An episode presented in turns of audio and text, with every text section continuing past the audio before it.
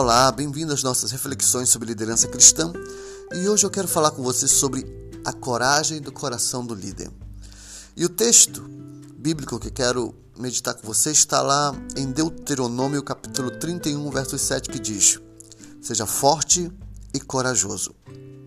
Bom, sempre que se vê o progresso significativo de alguma organização, é porque, de uma certa forma, o líder tomou decisões corajosas, intrépidas, ele foi audacioso.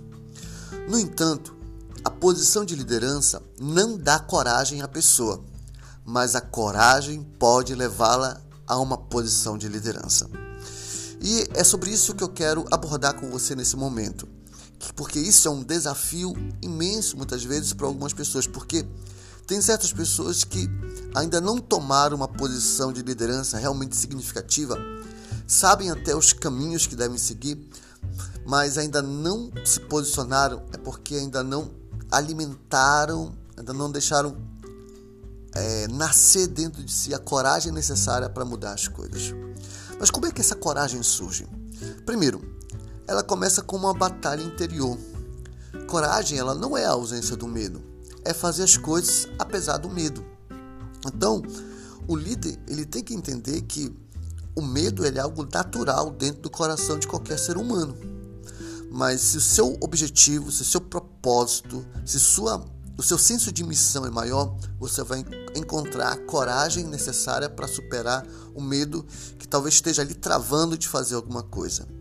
Ter medo é natural, mas se sua missão se o seu senso de missão for maior, você vai superar o medo para poder fazer alguma coisa em prol daquilo que é necessário ser feito.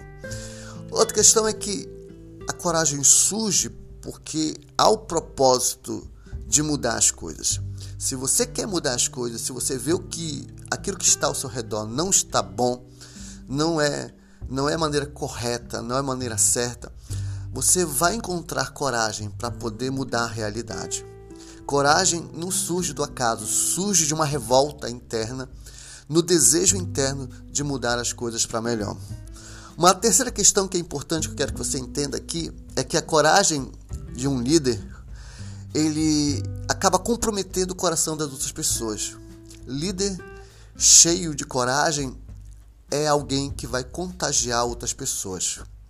Entenda que a coragem ela é a espinha dorsal para atrair pessoas. Às vezes tem pessoas que estão assim meio dispersas, não estão muito ligando, estão acomodadas, aceitam a realidade.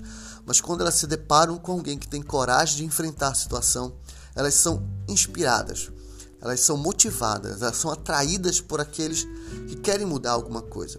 Porque de uma certa maneira elas podem até não estar aceitando o que está acontecendo, mas talvez o medo delas seja maior do que a necessidade de mudar as coisas. Então, quando elas encontram alguém que tem essa coragem para mudar, elas acabam se aliando, acabam se juntando a essa pessoa para que a realidade mude. Então, quanto mais coragem você tem, mais você vai inspirar outras pessoas.